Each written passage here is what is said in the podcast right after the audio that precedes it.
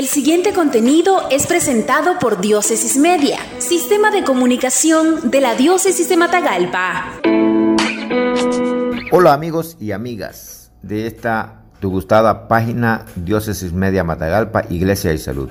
Te habla el doctor José Uriel Obregón Palacios, médico dermatólogo. Quisiera compartir un tema muy importante y es eh, el uso de mascarillas y la aparición de enfermedades cutáneas.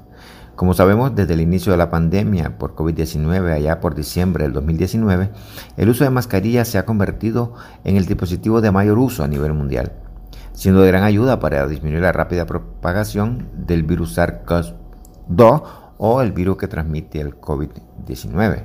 Eh, también es una manera de cuidarnos y de cuidar a los demás, sobre todo a los más vulnerables, como son las personas mayores y aquellos que sufren de enfermedades pulmonares, enfermedades cardíacas, eh, azúcar en la sangre, presión alta, pacientes con obesidad, que son los que tienen mayor riesgo de complicación y muerte.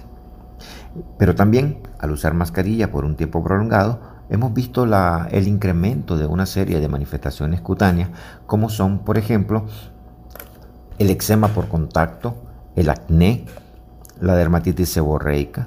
También hemos encontrado un mayor incremento o agravamiento de enfermedades preexistentes como son la rosácea, que es un tipo de enfermedad por alteración de los vasos sanguíneos de la piel, y también infecciones por bacterias y hongo.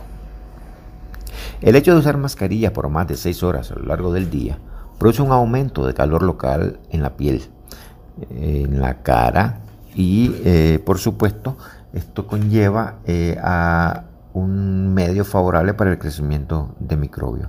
También se ha visto que al aumentar eh, el, calor local y la humedad, se, se, produce una mayor cantidad de sebo. Por lo tanto, el riesgo de desarrollar espinillas es mayor en todas las personas o los pacientes que usan mascarilla. Otro de los de los problemas que encontramos con frecuencia es el eczema por contacto, que es un tipo de irritación producido por el material del que están hechos este tipo de mascarillas, principalmente las mascarillas quirúrgicas. Entonces, las mascarillas son útiles y debemos usarlas, pero ¿qué podemos hacer cuando nos está dando problemas?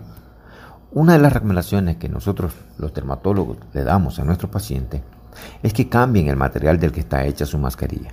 Las mascarillas de tela, las que son de triple capa, han demostrado tener la misma efectividad que una mascarilla quirúrgica.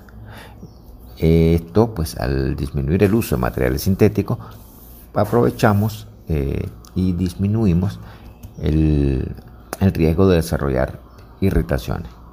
También eh, te recomendamos el uso de jabones sintéticos o Sindet o jabones neutros para el lavado de tu piel esto garantiza de que vas a mantener una acidez adecuada de tu piel y por supuesto disminuye el riesgo de irritación. También los pañitos de manzanilla pueden ayudarte a mejorar la irritación y la hidratación adecuada de la piel con crema o lociones para sobre todo aquellos tipos de pieles sensibles. Esto ha demostrado que disminuye la irritación de la piel. Ahora, si estás en casa, en casa puedes omitir el uso de mascarilla. Aquellos pacientes que presenten brotes de espinilla, los que no mejoran de forma espontánea, aquellos pacientes que quienes se agrava una enfermedad existente, como son por ejemplo la rosácea, la dermatitis seborreica, o aquellos pacientes que presentan infecciones de la piel, deben visitar a su médico de cabecera, o en el mejor de los casos visitar al dermatólogo. Recuerda, hay que seguirnos lavando las manos frecuentemente, mantener el distanciamiento físico, evitar las reuniones o aglomeraciones, lavar las bolsas y objetos que llevamos del mercado o de los supermercados, evitar salir si presentamos síntomas, sobre todo aquellos síntomas relacionados al COVID-19. Hay que estar claro que la pandemia es una realidad y aún no tenemos vacuna. Así es que sigamos cuidándonos. Esto es lo que quería compartir con ustedes. Espero que les sea útil. Si te gusta, danos un like y síganos para más consejos. Esto fue un contenido de Diócesis Media, sistema de comunicación de la Diócesis de Matagalpa. Síguenos en nuestra página web www.diócesisdematagalpamedia.org o en el Facebook de Diócesis de Matagalpa.